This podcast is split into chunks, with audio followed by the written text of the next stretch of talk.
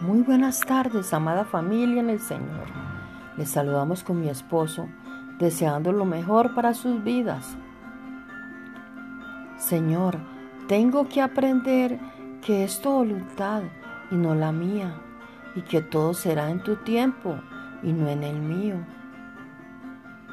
Ora por tus decisiones para que no tengas que orar por sus consecuencias.